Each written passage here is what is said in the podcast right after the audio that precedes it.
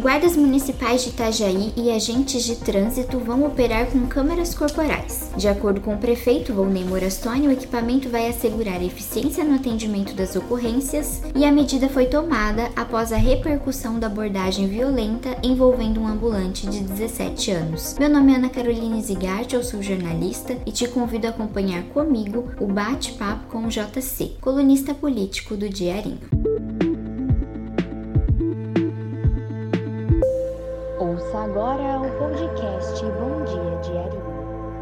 Bem-vindo, JC. Olá, Ana, tudo bem? É sempre uma satisfação estar aqui no Diarinho. A minha voz está mais bonita hoje. Coisa de velho, né? Então, um, um abraço para todo mundo. Bom dia, boa tarde, boa noite. Onde você estiver nos escutando, sempre é uma satisfação poder falar com vocês. JC, além do anúncio da compra das câmeras corporais, segue em andamento a sindicância da Corregedoria da Secretaria de Segurança Pública para esclarecer os fatos sobre a abordagem dos guardas ao ambulante. Mesmo sem a conclusão da sindicância, podemos considerar que a compra desses novos equipamentos já é reflexo dessa apuração? Olha, Ana, pode até ser. Eu acho que, na verdade, quer dizer, mas como diz um amigo meu, né? Eu não acho que eu não acho nada. Quando eu acho, não é meu ou está estragado. Desde o princípio já devia ter essas câmeras corporais. Né? Infelizmente, teve que acontecer um fato lamentável como esse para que tenha que seja colocado no, no, nos agentes, nos guardas, as câmeras, mas é um reflexo positivo. Sobre o caso do ambulante, muitas pessoas filmaram a ação,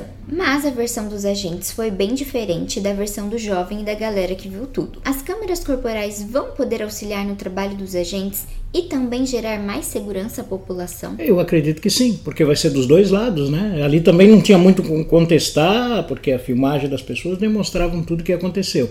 Mas sim, vai, vai auxiliar a população e também o guarda nos trabalhos deles que enfrentam todo tipo de situação. Né? É preciso oferecer um suporte para que os agentes possam melhorar os procedimentos e saber agir em diferentes circunstâncias? Ah, desde sempre, né? E, desde o princípio que aconteceu essa situação, é, eu disse que muitos dos problemas não são dos guardas, até porque a gente não pode generalizar, né? mas da questão do comando alguém que comande. Naquela situação, a, a própria guarda disse para o diarinho, no, naquele dia, naquele momento, no começo da noite, final da tarde, de que eles é, é meio que não sabiam daquela ação, iam apurar, iam ver aquela coisa tal. Então quem é que comandou? Quem mandou tanque de guerra para trocar uma lâmpada na luz? Não é verdade? Após a conclusão da sindicância, o que podemos esperar? Esperamos, vamos esperar coisas positivas, um, um melhor atendimento da guarda, né, que tenha todo um, um processo bem mais firme firme nessas ações, até porque já teve sindicância ligada à Secretaria, que eu digo, de Insegurança, né? quando teve um, um suposto roubo no Codetran e, essa, e esse negócio, no final das contas, parece que virou pizza, e uma pizza velha e seca que ninguém acabou comendo. JC, muito obrigada por participar comigo do Bom Dia Diarinho. Sempre uma alegria estar aqui com a Ana, nossa a jornalista Ana Zigatti, a popular Ana de Pijama, não sei se está pegando, as pessoas vão chamando, mas é que eu disse para ela, se nada der certo, ela pode lançar uma marca de roupa. Logicamente que tem que dar uma melhorada no guarda-roupa no sentido de ter mais peças, porque ela confessa que só tem três.